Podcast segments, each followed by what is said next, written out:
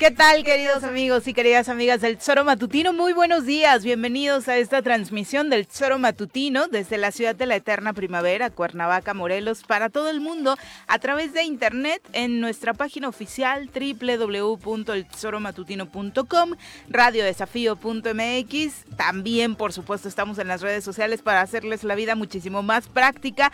En Facebook, en YouTube, nos pueden seguir totalmente en vivo y en directo, además de escucharnos, nos puede ver y nos puede dar retroalimentación con sus comentarios durante las siguientes dos horas de programa. Y por supuesto, también los recibimos para todo el estado de Morelos y territorios vecinos a través de la frecuencia modulada en la 103.7 de su FM. Así que esperemos que hoy, 15 de noviembre, sea un gran día para ustedes y nos pueda acompañar las siguientes dos horas de programa para analizar lo acontecido en las últimas horas en el estado de Morelos. Obviamente ya hay respuesta del gobernador esta portada de proceso en la que se desglosa todo este esta documentación que el grupo Guacamaya dio a conocer tras el hackeo a la Sedena y en la que eh, titula su portada de esta semana Morelos el emporio del narco. Eh, pues lo que responde es que se va a seguir tomando fotos con todos. No entiendo qué tiene que ver la gimnasia con la magnesia, pero bueno, señora Rece, si usted me explica lo que a veces trata de decir el gobernador, le agradecería mucho. Yo te explico Buenos que es, es un mentiroso buenos días, joder. Si alguien miente es ese señor. Oiga, gobernador, ¿qué opina de la portada de proceso? No va a seguir tomando fotos con todos. Claro, sí, Pues pero, no, pero no, no, no, no. no encuentro eso, lógica. Eso, eh, sí, con tres Graco pactó con los eso, delincuentes. no, no, tengo videos de Graco Un día pactando- los voy a presentar. eso, Oye, ese es... Fue promesa de es muy campaña, vivo. Gober, si lo tienes, No, pero es muy vivo. Con una mentira quiere tapar la otra. Que saque los videos de Graco. Es mentira, Cu- Cuauhtémoc, eres un mentiroso. Te lo digo con mayúsculas. Si tienes huevos, saca los videos de Graco y no mientas. Eres un mentiroso. No tienes ningún video de Graco pactando con el narcotráfico. Te lo asegura Juan José Arrese. Te lo aseguro. Y tu foto la hiciste tú. Es tu foto. Y tienes en una foto a tres líderes o como les llamen, de tres cárteles distintos. No me vengas con rollos. Estás queriendo tapar el sol con un dedo. Con una mentira quieres tapar tus cagadas. Y eres, es- eres mentiroso. Con mayúsculas. Te lo dice Juan José Arrese, por si no me conoces por la voz. Mentiroso. Si reconoció la de Graco y la del Carrete, No, según él, ni modo que no, pero reconozca dice, la tengo tuya, videos Joaquín. de Graco pactando con Audios, el... na- audios. ah, vi- bueno, audios, Audios, audios, audios, bueno, audios. Lo, lo que sea, audios, videos. o- Audios. con Graco es, es mentira. Has vuelto a mentir. Cuando tienes un problema mayúsculo como el que te metió Proceso, porque Pro- Proceso es una revista que lleva mi, un chingo de años, mi querido amigo. De manera que... Y deja tu proceso. Proceso hace el trabajar con sus reporteros de desglosarlo, desmenuzarlo, pero todo está sentado en documentos Claro. oficiales de la Sedena. No es un Y la invento, foto. no es un invento de proceso, y ¿no? tú síguete haciendo fotos con líderes de los cárteles, no hay problema. Ya está, güey. Pepe, ¿cómo No, te va? Muy y buenos luego- días. Hola Bueno, Viri, buenos días, buenos días. Juanjo, ¿no? Pues digo igual, y hasta mencionó al Coruco, que no sé qué, tiene que Eh, ver. Pues tú le reunirías, güey. Dijo que el Coruco El único se está carrete que creo que había ayer era el que tenéis de la manguera. Exactamente, regar. Había un carrete. Yo, Pero- yo lo veía de lejos, Sí, porque no me dejabas entrar, no te hagas. No, a mí güey. me parece que, que otra vez el gobernador intenta salirse por la tangente, me parece que Por la tangente lo que con está mentira. lo que está ahí es increíble cómo algunas eh, eh, informaciones que sacan del Guacamaya Leaks, ¿no? Este sí les dan una completa validez, pero cuando es con mi compadre con el que o me involucra a mí, pues entonces descalifico completamente lo que viene en esta revista que Ah, como bien decías, Miri, tiene todos los años trabajando de una manera independiente, con una línea ¿qué? editorial crítica hacia todos los gobiernos, porque Sí. ha criticado a todos, incluso el de Andrés Manuel, que ahora ya al presidente no le gusta, obviamente, cuando sale Nadita. alguna crítica en contra de él, y el trabajo de una corresponsal, porque además no es, eh, perdón, de una reportera de proceso, no es el trabajo del corresponsal de aquí, pues sale, ¿no? Hay otra parte también en la misma revista de proceso que habla de las fosas clandestinas de Jojut de Tetelcingo, decide el corresponsal de aquí, pero este me parece que es la información contundente, Brito, ¿eh? clara, Jaime Jaime, Luis. Brito, Jaime exacto. Luis Brito. Contundente, clara, Juanjo, y es, eh, de pronto ayer un columnista eh, trataba de desestimar, y yo creo que Proceso estaba muy preocupada porque el columnista Pero- desestimaba el trabajo de Proceso, pero este es algo que desafortunadamente sabemos y conocemos ya todos, esta alianza que se tuvo para el ZAPAC eh, desde que él era alcalde, porque no es nueva la acusación, la observación es de hace tiempo, desde hace años, de cuando fue alcalde el señor Desde cuando jugaba al y- fútbol. sí, claro, y es increíble que a pesar, a pesar de que se sabía de esa, de ese vínculo, le hicieron candidato acá para hacer lo que él Bueno, quisiera. pero, pero está bien. Pero él, para defenderse, dice, a mí me, me, me mierda, salpico mierda.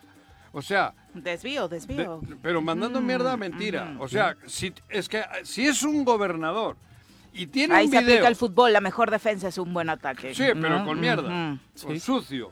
Porque si él tuviese ese video que dice donde Graco, él, audio. porque dice Graco, tengo un video donde Graco pacta con el narco, lo tiene que meter al bote. Sí, tendría que. Escuchamos lo que decía el gobernador Cuauhtémoc Blanco respecto a este punto. Tienen muchísimas denuncias. Esperemos, esperemos contigo, tengo confianza. Esperemos con todo este tema eh, de lo que ha pasado en estas últimas horas, este, se dé el caso de, de Graco Ramírez. Me quedan dos años, me quedan dos años. Ojalá este, eh, nos dé tiempo porque pues, es una persona que le hizo, le hizo mucho daño al Estado. Ustedes como medios también lo saben. Ya lo he dicho, el que nada debe, nada teme. Y se los vuelvo a repetir, yo no tengo nada que ver con el crimen organizado. Y me voy a seguir sacando fotos. Así, eh, ya se los dije, me he sacado fotos con otros personajes que yo ni los conozco ni sé quiénes son. Si yo estuviera involucrado este, en el crimen organizado, en el crimen organizado, perdón, no hubiera detenido a todos estos personajes que tanto este, le han hecho mucho daño al Estado. Imagínate, hay grabaciones de Graco Ramírez pactando con el, con el carrete. Y un día se las voy a enseñar, que esos fueron los que nos, las mandaron, como, con él y como Capela. Estaba el carrete dice, bueno, pues ese hijo de la chingada de Graco Ramírez este, nos traicionó y ahora el mismo, el gobernador entrante, pues tenemos que pactar. Y ya se los vuelvo a decir, yo no pacto con, con criminales ni con delincuentes. Yo soy una persona muy transparente, gracias a Dios tengo una educación este, que nos dio mi madre desde que éramos jóvenes. Y yo sé que si te metes con el crimen organizado, terminas en, en- en malos pasos y en malas consecuencias. Pues ahí Le está. dio educación su madre desde que era joven. A mí me dio de viejo mi madre la educación, cabrón. Pero es mentiroso. Sí, Es mentira. completo. Es un mentiroso. Y lo digo, tenemos un gobernador mentiroso. Dice, tengo una grabación de Graco pactando con el narco. Con el carrete. Bueno, con, bueno, pues Sí, sí, directamente Con dice el- que con el carrete. Sácala. Dice es Capela, Graco y el carrete. pero- Dice que es parte de las pruebas que entregó ante la Fiscalía General de Por la eso. República.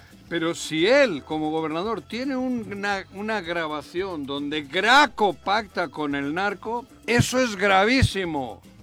¡Sácala!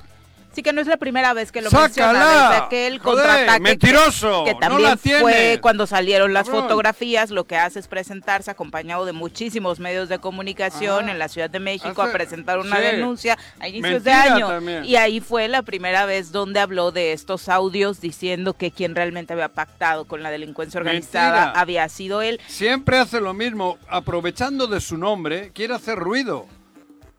Porque él aprovecha de su nombre, porque ya solo le queda el nombre de futbolista. Sí.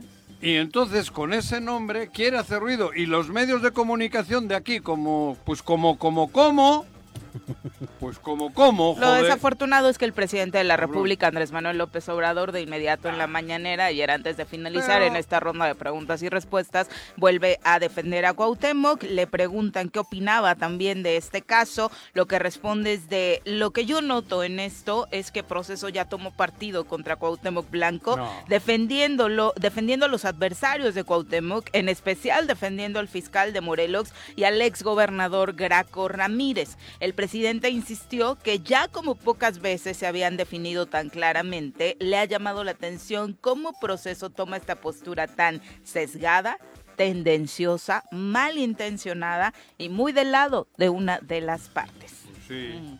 Bueno, nada más para aclarar, me están ayudando aquí en producción. Son 46 años que tiene la revista. Proceso. Ah, Proceso. Se fundó en 1976 y todos estos tiempos Pero, se fundó justo para como una respuesta hacia el autoritarismo en aquel Ajá. tiempo de la presidencia de aquel momento. O sea, ¿no? Entonces, y ahora al fiscal le quieren a otra...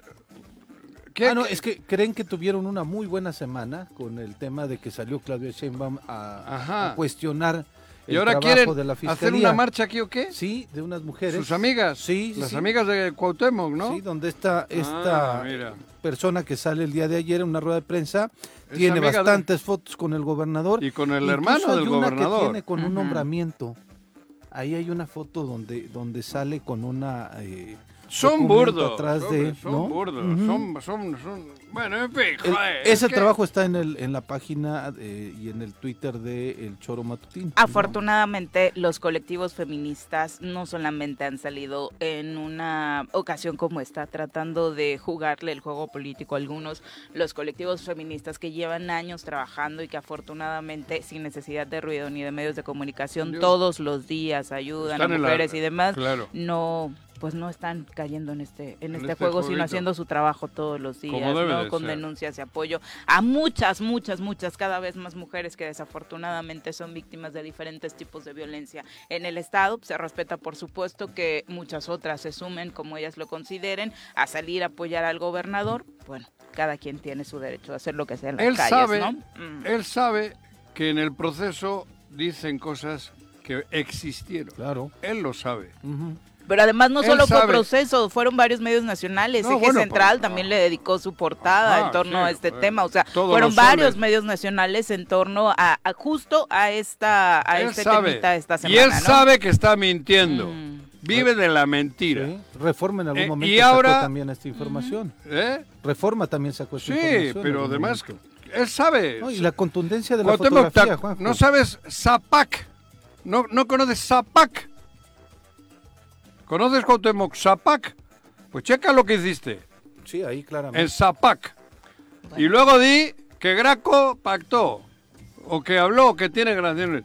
Checa lo que pasó en Zapac, mi querido Cuauhtémoc Blanco. ¿Qué pasó en Zapaco? Oh, cabrón. ¿No le- lee el proceso?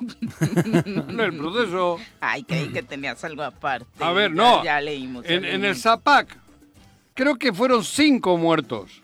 Sí, claro. Cinco. Cinco, pero muertos de balazos. Sí. Cinco, incluyendo la que fue exdirectora. Cinco muertos en el Zapac. ¿Por em- qué empleados. Mm. Pregúntale a Cuauhtémoc Blanco a ver de dónde salió eso. Porque tenemos la memoria muy corta. Exactamente. Pero analicen lo que ocurrió en los tres años de Cuauhtémoc como fue menor el alcalde. impacto porque Cinco muertos de tiros, Cinco personas que están involucradas. pero de la alta, de, de- de los ejecutivos. Pero o es que como le llamen. curiosamente los Incluyendo asesinatos se María dieron Luisa. Cuando terminaban su gestión. Era como muy meticuloso Ajá. el accionar a la Pero- hora de desafortunadamente Digo. intentar desaparecer, porque parecía que era eso a quienes formaban parte de Zapaco, a quienes tenían información privilegiada. al Creo que fueron cinco, ¿eh? Sí, No creo sé, que sí. Hacíamos la cuatro, cuenta la otra vez, pero no recuerdo Creo que los son nombres. cinco, incluyendo la que fue directora dos años, creo. María Luisa, no sé cómo se apellidó. Ella y otros Sí, cuatro más que tenían que ver Sí, con sí, el tesorero. La última parte fue María Luisa, ¿no? A María Justo Luisa. cuando él anuncia que quiere ser Y gobernador. tú eras el alcalde, Cuauhtémoc. Todavía estaban a cargo del la- el Zapac, el sistema de agua Pero yo nunca pacto con el neto. Hombre.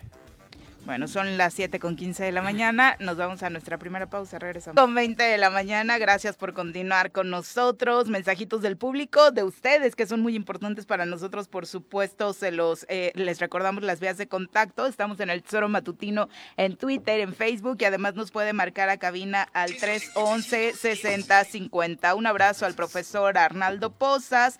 Eh, Fátima Rex dice. Laura del Rayo es gente del gobernador, ella encabezará el movimiento, eh, la marcha de las mujeres este, este fin de semana, ¿no? La marcha de las mujeres. Ahí hay unas fotos que producción se las va a poner ahorita en la, en la pantalla, donde está esta Ah. mujer, Viri, en un evento de, del Ulises Bravo con toda la gente de Guinde en alguna parte del estado. ¿no? Es gente de ellos, güey. Está- Es que son burdos. A ver, Sí. no hace falta.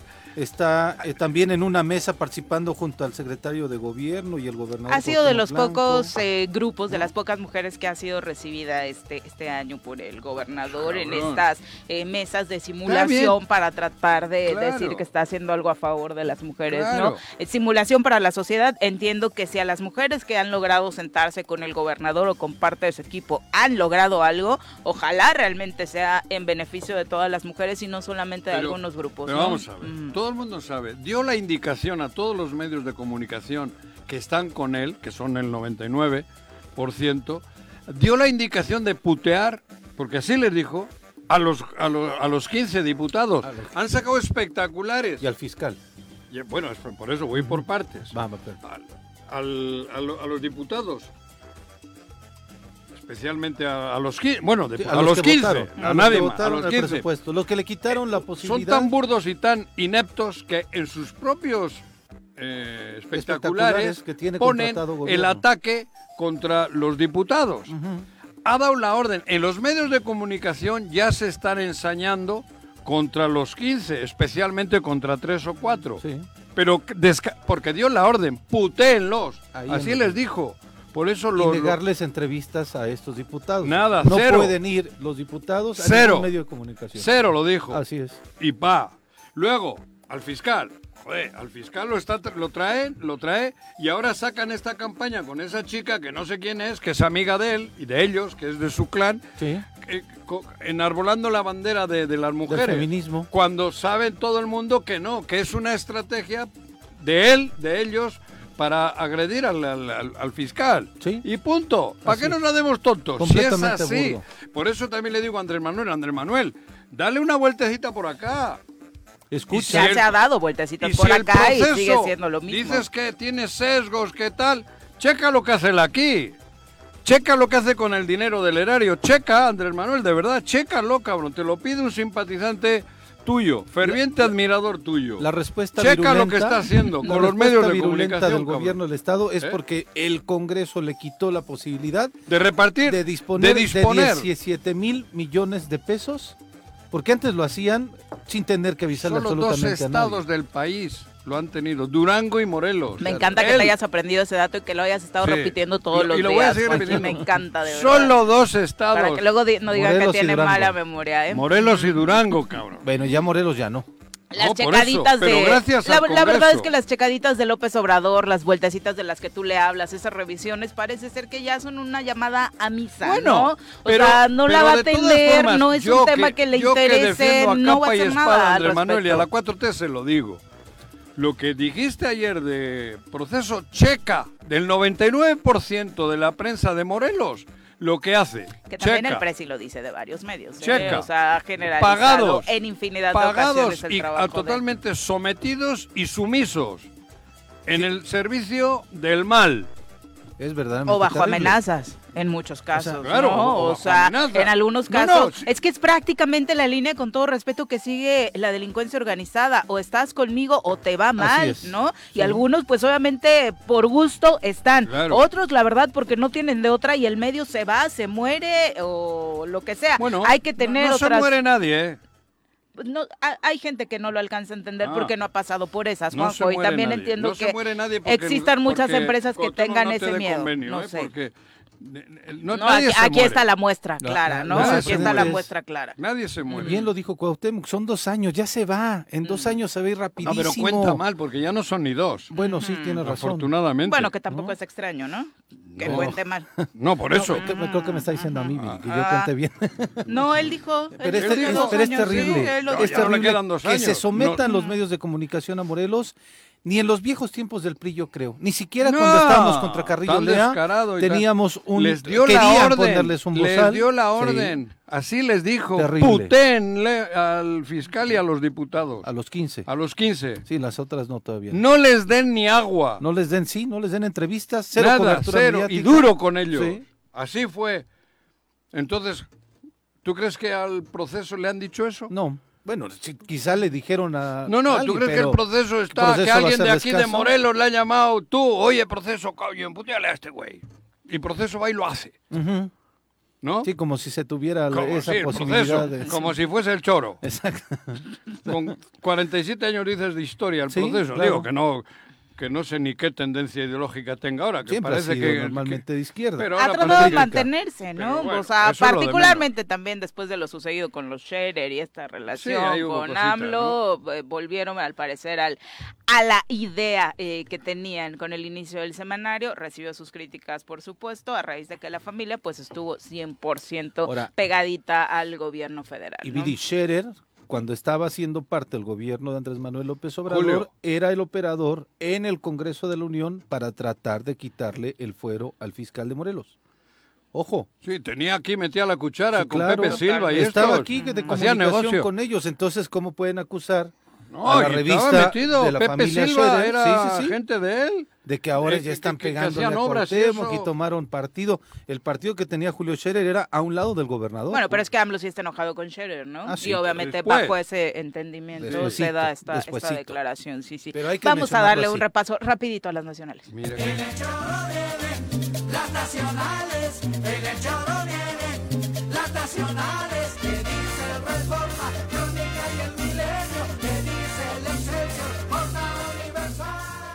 Bueno, avances en eh, los feminicidios conocidos en las últimas semanas an- y que han causado revuelo a nivel nacional. Jesús Alexis, la expareja sentimental de Mónica Citlali, la maestra de inglés que fue encontrada sin vida en la autopista México-Cuernavaca, eh, fue detenido el sábado, fue detenido junto a su madre y lo que se sabe ahora es que este homicidio, feminicidio, no sería el único que habría cometido y también será investigado por una mm, extraña muerte de otra de sus parejas hace un par de años. La Fiscalía General de Justicia del Estado de México señaló que la detención de Jesús sucedió en Avenida Morelos, en la colonia Jajalpa, en el municipio de Catepec. El novio de la profesora fue ingresado al centro penitenciario de Chiconautla, ubicado en Ecatepec.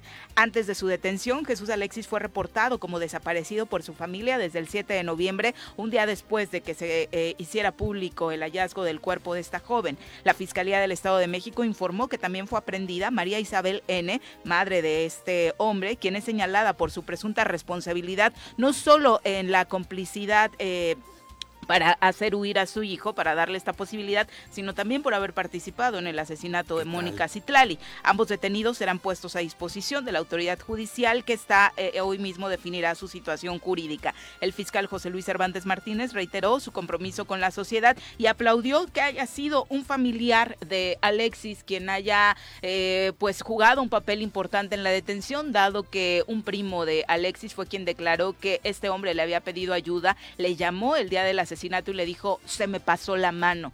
Fue a verlo a su casa, tenía todavía un cuchillo ensangrentado en la mano y este joven con miedo huyó, eh, hasta después que se conocieron más detalles al respecto, pues es que acude a la Fiscalía General del Estado de México ¿Cómo no va a huir? y hace si se le esta pasó la mano, dice, denuncia, pues se le podía haber pasado la mano hasta con Sí, él. pero mucha- muchos correcto. familiares caen en tema de complicidad, ¿no? Ah. Desafortunadamente. La madre. Sí, exactamente. En este caso, me recuerda el otro caso del cuate este que agarraron en Cancún, Viri. Ujú. Barbón, no recuerdo el nombre, que los dos, los papás, fue papá y mamá, quien también estuvieron. De hecho, detienen primero al papá y a la mamá por ese tema de Y él encubrimiento. estaba jugando con Sí. ese tema para no Eso, entregarse, ¿no? Cuauhtémoc es Ujú, encubridor. ujú. Bueno, Está encubriendo Sí, a Graco. Pues si, Es si tiene pruebas y no las entrega, pues por supuesto, Sí, claro. ¿no? Si las dice además, claro. En el otro caso, que aquí sí fíjate hubo que aquí sí hubo encubrimiento Blanco, en el feminicidio de. Lidia Gabriela, esta joven que se arrojó de un taxi en la Ciudad de México, fue detenido Pedro N., un joven involucrado en este feminicidio y que tira toda esta versión de que el primer detenido por este caso, Fernando N., padre de Pedro, hubiera sido el asesino o quien provocara la muerte de esta joven, sino que lo único que estaba intentando era eh, proteger a su hijo. La detención del joven fue anunciada por la Fiscalía de la Ciudad de México cerca de las 11 de la noche del día de ayer a través de sus cuentas oficiales. Señaló que Pedro era quien presuntamente iba manejando el taxi, de la cual la joven se arrojó el pasado primero de noviembre sobre la calzada Ermita Ixtapalapa. Pedro ahora es el tercer detenido por este feminicidio, se está investigando así y así se juzgará, eh, después de que se obtuvieron datos de pruebas suficientes respecto a la probable participación en este eh, caso, ¿no? Que parece ser que el tío y el papá estaban eh, intentando proteger, eran los dos Al primeros sobrino. detenidos, ¿no? Que en este caso la, la Fiscalía de la Ciudad de México empezó a investigar como un atropellamiento. Después cuando salieron los videos Por lo dicho, en los donde testigos, la chica brinca del eh, taxi y las cosas que se supieron, ya fue cuando eh, empezaron la investigación como un feminicidio, pero primero lo habían puesto o tipificado Sí, como un atropellamiento. accidente que sí, se cayó del exactamente. taxi. Sí, ¿no? porque los testigos eh, pues señalaban eso, ¿no? De hecho, fue en las vieron. inmediaciones de una estación del metro, exactamente. Nos vamos a una pausa, son las 7.31, regresamos con más. Vamos. Gracias por continuar con nosotros, son las 7.34 de la mañana. Nos da muchísimo gusto recibir en la cabina del Tesoro Matutino al ex gobernador de Michoacán, Silvano Aureoles, a quien, por supuesto, en primer lugar le damos la más cordial de las bienvenidas al estado de Morelos. Gracias. Silvano, bienvenido. Gracias, me da gusto saludarte, saludarlos a Juanjo, a, a Pepe. mi querido Pepe. Sí, Pepe es de tu. es de tu. No, Ay, sí, Tú eres cabrón. nuestro. Sí, total. Medio desteñido y un poquito, pero Sí, bajo de color. Vamos a, No, va- va- no. vamos a repintarte. Vamos a repintarte, Le Pepe. palpita el sol. Sí, acuérdate que el sol siempre vuelve a salir. Sí, y Así para es. todos. Algunos los quema mucho, ¿eh? Sí, andan ya Pero otros les ¿Qué haces aquí? A ver, Juanjo, llevo eh, varias semanas ya recorriendo el país, les comento. El, eh, he decidido, o decidí desde hace. Bueno, es un proyecto de vida, pero en los últimos eh, meses, semanas, meses, eh, anuncié el pasado 5 de octubre que me iba a recorrer el país. determinado, y cuando uno determina, decreta. Voy a ser presidente de México. Voy a ser presidente de la República, Juanjo, sí. Así como lo escuchas, ¿Vas estoy. por Morena o qué? Estoy trabajando, Dios me libre. Estoy trabajando. Estoy trabajando Digo, en primer lugar, en serio, Juanjo, para, ganarle a. Morena va a estar cabrón. No estar- tanto, no tanto. Ahí difiero. creo que sí. Mm, vamos, te te voy a dar datos y ahorita Ajá. vemos cómo nos entendemos. Yo creo que ha sido un error pensar que estos inútiles de Morena son invencibles, que son este, muy fuertes, que traen todo consigo, y no es cierto. La verdad es que nosotros, los de este lado, los de la oposición, fuimos los que nos encargamos de tapizarle el camino, le pusimos alfombra roja a Morena y a sus candidatos para que llegaran. Esto eh, ustedes lo deben de tener muy claro. En el 18, hace ya casi seis años, eh, pues hicimos todo para que ganaran ellos. Con sus errores. Con los errores que cometimos nosotros. O sea, se asumen, Silvano. Yo lo asumo autocríticamente. Primero, nosotros fuimos en alianza con el PAN y MC, con un candidato que se impuso, que se agandalló la candidatura a la presidencia, le dejaron al PRD la candidatura a la Ciudad de México y todos se acomodaron. Pero esas candidaturas nunca permearon abajo, por lo menos el candidato a la presidencia no. Lo, que sus- lo que hizo que la inmensa mayoría del perredismo se fuera hacia Morena y apoyar a sus candidatos. Eso lo veo desde el lado que nos toca a nosotros. Si vemos el mismo fenómeno le pasó al PRI, pues fue con un candidato que tenía más un perfil financiero, más un perfil Mit. eh, Pepe Mit, un gran hombre con una experiencia extraordinaria, toda una Pero mal candidato. Pero no el candidato que se requería para que No vendía tuviera el churro. Entonces le echamos al perredismo en los brazos de Morena y echaron al prismo en los brazos de Morena. Entonces, ¿Y qué les hace pensar que se van a poner de acuerdo para elegir un buen yo candidato en esta ocasión? eh, confianza, Virín, que vamos a construir el gran frente opositor que nos permita ser competitivos y ofrecerle a las mexicanas y PRI, mexicanos PAN, una. Yo aspiro incluso que también podamos construir con MC. Eh, llevo 17 estados recorridos a partir de que hice el anuncio con Morelos que visito el día de hoy son 18 estados que visito y el ánimo de la gente es vayan juntos porque necesitamos parar el desastre y ponerle rumbo al país. Eh, sobre esa lógica yo creo que el ánimo de la gente rebasa el tema de las fronteras partidarias y el ánimo de los propios eh, núcleos dirigentes de los partidos y vamos a tener que escuchar qué está pensando la gente para que podamos ofrecer una alternativa sólida, viable, realista en el Si 2024. van juntos, no tiene mano el pan. Si como vamos, Siempre. eh, lo Digo, que yo- por la cantidad de. Juanjo, el- porcentaje, el porcentaje. eso sí. No tiene Eh, mano. Estoy planteando yo que el criterio para definir la candidata o el candidato, eh, Juanjo, no sea el criterio porcentual o el criterio numérico, que sea la, la- la capacidad competitiva. Si me dices Del candidato. del candidato, si me dices, oye, fíjate que A mí me toca poner el candidato porque tuve el porcentaje mayor en el 21, pues déjame ver el perfil del candidato, porque eh, sin ánimo de presumir, Juanjo, este Pepe Viri, es que creo yo, y está mal que lo diga yo, pero soy el mejor perfil para ganarle a las corcholatas de Morena, porque además las cosas están polarizadas. Sí, aquí en Morelos- azules, ¿qué le quitan al centro izquierda? Pues no le quitan mayor cosa. Tiene que ser un candidato, una candidata que tenga manera de Porque conectar la con el la universo apriete.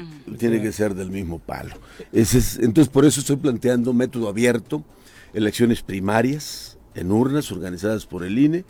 Eh, aspiro y deseo que todavía exista el INE para después, para eh, la víspera del 24. Ajá. Pero creo que sería lo mejor porque lo que yo insisto, eh, Juan Juez, no puede ser el método de hace seis años, no puede ser el anayazo, puede decir, a ver, porque yo tengo el porcentaje mayor y porque yo este, debo de tener mano en definir el candidato, si ese candidato no conecta, yo se los dije en su momento, cuando empezó el arreglo para la coalición de hace seis años, está bien que ya está muy enrutada la candidatura de Ricardo Anaya, pero ahora hay que construir un método que nos permita legitimarlo. Si no se legitima esa candidatura, las- los votantes o los ciudadanos en general lo ven muy distante y máxime el ¿Qué universo país se puede surgir de esa coalición si está a la derecha? Supongo que tú eres de izquierdas. Digo, no nos conocemos. No lo conocemos, Juanjo, pero Pero yo que vienes del... del- del- me presumo de, de representar la verdadera izquierda de México. Ajá. La izquierda democrática, la izquierda progresista. porque Socialdemócrata. estos- socialdemócrata. Ujú. Porque estos que están en el gobierno federal ahora no son de izquierda, es una mezcolanza ahí de chile dulce y de manteca.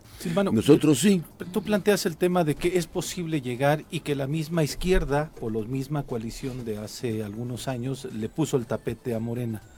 Pero sí. ese tapete se ha extendido no en la República, bueno, sí en la República, pero en los distintos estados donde ha habido elecciones y Morena va creciendo, va creciendo. Yo tengo y en el siguiente año que viene la elección del Estado de México y la otra de Coahuila, también los números apuntan a que tienen grandes posibilidades de ganar. Bueno, hay, hay algunas estados. referencias, eh, Pepe. Yo acabo de estar en Coahuila, vengo de allá. ¿Hoy qué día es? Este, Hoy es martes. mar- martes. Estuve mm, miércoles y jueves eh, en Coahuila, en Coahuila. distintos puntos.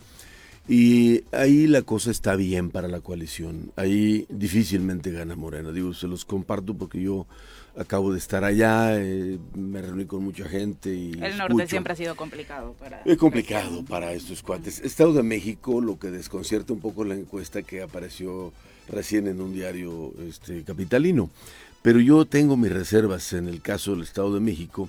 La maestra no y, va a ganar. que- y creo que va a depender en mucho de las determinaciones que se den en el. Estado de México y que los actores del Estado de México, empezando por su gobernador, eh, se definan. Y eso va a cambiar este, el mosaico electoral en esa entidad que es muy importante. Ahora, yo soy muy realista. Necesitamos como oposición ganar Coahuila y Estado de México. Y más importante aún ganar Estado de México. Si eso no sucede, el, el mensaje que se manda puede ser desalentador. Que al final del día tampoco es un asunto eh, irremediable, porque en política lo único seguro es lo que ya pasó. Cuando, cuando dices que se define el gobernador, es si él está dispuesto a entrarle a la alianza, porque eh, Porque ha sido muy- cercano de pronto muy- a los, muy ha sido tibio de los y consentidos. tibio, o que sí. se repita lo de Bueno. Hidalgo, Oaxaca, Quintana y otros Roo y estados, los estados que los mismos periodistas dicen hemos entregado el gobierno a Morena. Es correcto. Ahora, aquí hay un ¿Y factor. Michoacán? eh, ¿No le entregaron de un factor, un factor muy eh, importante que, con todas las implicaciones que tiene, a propósito de Michoacán, es la injerencia de los poderes fácticos en el proceso electorales. Yo creo, si como sucedió en Michoacán, sucedió en otros estados, porque no tengo yo los, las pruebas de Michoacán, si las tengo, de la injerencia de grupos del crimen organizado para favorecer a Morena y sus candidatos, tanto que en Michoacán los magistrados aceptaron la injerencia de estos grupos y la diferencia con la que quedó el Juanito que está eh, que se asume como gobernador fue de 14 mil votos de un padrón de casi 4 millones de votantes. Yo eh, creo ¿Quién era el Además, afirmo, ¿Era afirmo. Ricardo el candidato, el alcalde No, ca- de- no, el- el- al que quitaron del tribunal? ese era el alcalde de Morelia, Ajá, ajá. Raúl, Raúl, Raúl, exacto, Raúl. sí. Y pusieron a un X ahí, que al final el tema era la marca. Pero el, el asunto fue, no es que Morena haya ganado. Ah, a ver, digo, lo, lo- se documentó todo. Los magistrados aceptaron esa situación, no se atrevieron a anular la elección, que hubiera sido muy importante para mandar un mensaje a los poderes fácticos de que hay límites, pero se sirvieron con la cuchara grande. Es decir, en algunos casos no se dieron la molestia, en muchos casos, ni siquiera desprender las boletas del blog, sino que el padrón era de, de- esa casilla, era de 120 y aparecieron 750 cero. Es decir, fue, fue una cosa descarada, una intromisión descarada. Sé, por lo que he leído en los medios, en comentarios de amigos, que en otros estados sucedió algo muy parecido. Así es que no es que Morena haya ganado, le ayudaron a ganar. Pero no es Este, autoengañarse y ese autoengaño no los va a llevar a revivir esta no, derrota hay, en hay que ser 2024. realista. Yo parto de una cifra muy objetiva, este Viri. A ver, en el 21, ¿cómo quedó la configuración electoral? Eh, la coalición opositora, Ujú. eh, sin MC, sacamos 40% en la elección intermedia. Morena sacó 44, MC sacó 6%. Es decir, si la oposición hubiera transitado junta, además, somos mayoría en, en- si hablamos porcentualmente la votación. Ahora, va a depender mucho de quién sea la candidata o sea el candidato. Por eso les propongo a mis compañeros y dirigentes partidarios que no empecemos con eh, inventar o querer inventar el agua tibia. Si realmente queremos ser competitivos, tiene que ser una candidata o un candidato que sea competitivo, no por el criterio numérico que aquí se decía. De. Si el criterio numérico de partido en función de cómo quedamos en la última elección, pues no hay duda, el PAN sacó 18%, el PRI sacó 17%, el PRD sacó 4% oficialmente. Sí, muy, muy mal. Pero a mí que no me midan por eso, a mí que me midan por mi capacidad competitiva. Si vamos a una elección primaria en urnas, incluso en un solo acto, este, las condiciones para la oposición, para el gran opositor, cambia radicalmente. O sea, le llevas ventaja en ese sentido a Lili Telles, a un Enrique de Ay, Madrid. ay, por lo menos, Pues no sé, eh, digo, no- la- no quiero- las están impulsando. no, sí. Mire, no quiere decir que yo le lleve ventaja. Lo que yo digo es que en ese terreno yo soy muy competitivo, que me digan el que quieran. Ayer platicaba justamente con Enrique de la Madrid, que yo creo que de las cartas que han aparecido en el PRI son eh, pues de los que tienen mayor empaque. Eh, Beatriz Paredes, eh, Enrique de la Madrid, entre, entre otros. Eh, en el caso del PAN yo veo la caballada mm, flaca. ¿Ves alguno? Eh, pues, no en serio. Pues ellos Digo, están tratando de posicionar Santiago, a. Lili. el que siento más Por- por avanzado por querencias incluso, pues es a Santiago Krill. Santiago, sí. Pero yo digo, a ver, este va a ser difícil, y vaya que es mi amigo, Claro. fuimos senadores seis años, pero ¿cómo le vamos a hacer para que una candidatura con ese perfil encaje en este universo de la votación de centro-izquierda, que pues va a ser difícil que logremos... Para que no encaje en el perfil fifi que los otros van a tratar de ponerle, ¿no? También es cierto. Supongo Es que una realidad. Pero yo digo, llegando a Morelos. Juanjo, estoy llegando a Morelos y eh, Es- creo que es anoche... la primera entrevista por la hora. Sí, sí, claro, es la primera entrevista. ¿Sigues teniendo relación con Graco? Eh, Porque yo te conocí con Graco. Nos conocimos con. Digo, con evento Graco. A ver. por lo que ocurre en el Estado. ¿eh? Tenemos, A eso eh, quiero tuvimos eh, Sí. diferencias, hay que decirlo con mucha claridad, tuvimos diferencias, Ajá. pero en, eh, hace algunas semanas tuve la oportunidad de saludarlo y lo volví a saludar el antier, cuando fue la marcha. Así Sí, el ah, el domingo. El domingo, El domingo, sí. pude, pude saludarlo. Es decir, eh, en el camino y en la política hay subidas y bajadas, encuentros y desencuentros. Eh, creo que con Graco cerramos bien y nos saludamos bien, Ajá. pero digamos, a- de aquella relación cercana y demás que teníamos, pues como que se enfrió un poco. Bueno, pero el caso es que estás en Morelos. Vas a hablar con los morelenses. ¿No? Vienes Voy a hablar. La, la agenda. ¿Y conoces Morelos cómo está hoy? Eh, tengo Para saber qué algunas decirle a los morelenses. Algunas referencias. Lo que sé es que no le ha ido bien a Morelos en los últimos años.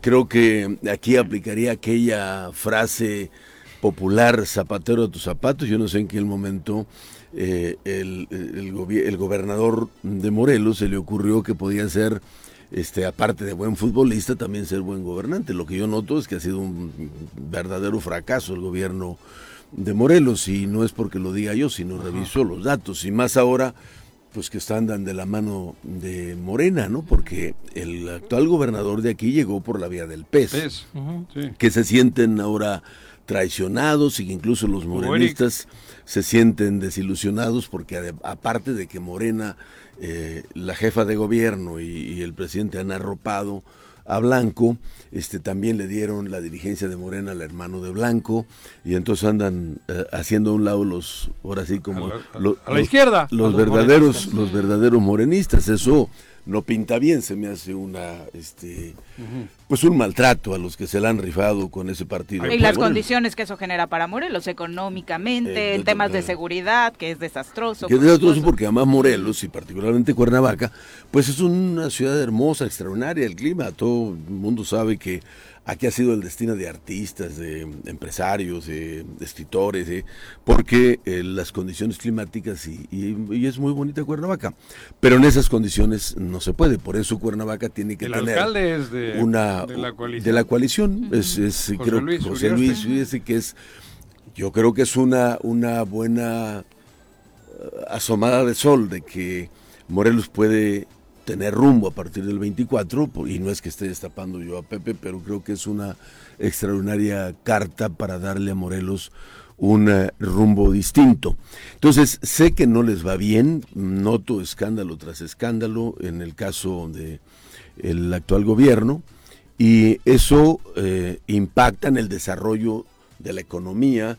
No hay desarrollo económico si no hay estabilidad, si no hay certeza No jurídica. puedes no hay gobernar un lugar que no conoces, ¿no? Hasta antes de ser Ay, alcalde de. Cuernavaca, supongo que había estado más tiempo Cuauhtémoc Blanco en Morelia en algunos partidos en el Estadio Morelos que en, que en nuestro estado, Pues es ¿no? correcto, eh. que Sí, nosotros. sí, sí. Eh, Ese, es- ese es- se llama turismo político. ¿Con quién te vas a reunir? ¿Cuál es tu agenda? ¿De qué va? ¿Con qué Traigo, traigo, eh, traigo aquí una agendita bastante Amplia. amplia. Voy a estar, este, Pepe, en, eh, bueno, con ustedes. Luego tengo un desayuno precisamente con el alcalde, con José Luis. Tengo una conferencia a las 10 de la mañana. Tengo reunión a la una de la tarde con compañeros.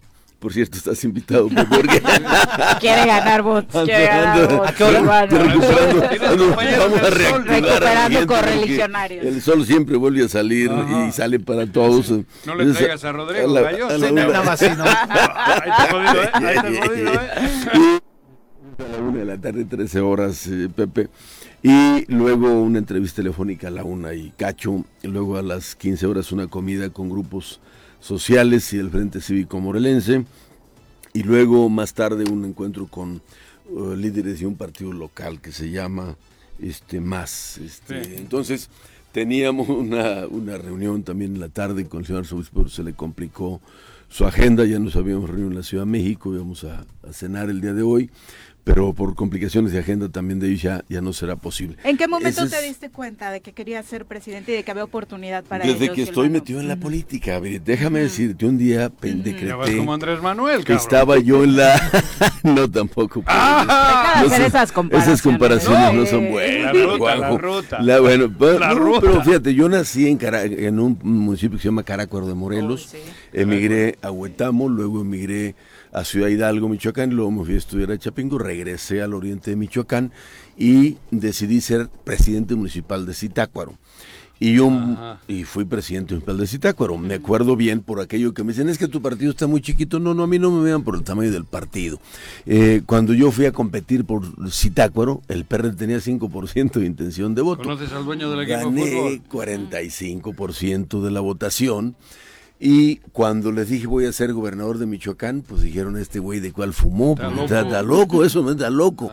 Este, y empecé con un piso de 15 puntos, gané con 40 puntos la gobernatura del estado. Es decir, a mí me van a medir por mi capacidad competitiva y decreté porque así lo determiné, Juanjo, que voy a ser el próximo presidente de la República. La próxima vez que venga, aquí le voy a poner las letritas aquí abajo. PPDM. Entonces, este, de México, próximo presidente de México.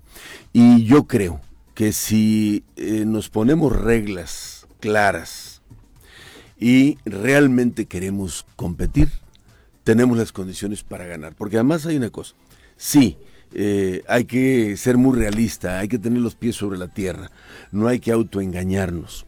La competencia será muy reñida. ¿Quién será? Pero ¿Marcelo, nada más que Claudia o- el, el actual presidente no va a ser el candidato. No, Y luego dicen, es que los programas sociales, si los programas sociales ganaran elecciones, el PRI nunca hubiera perdido la presidencia de la República. Luego, en el 18, Morena sacó 32 millones de votos.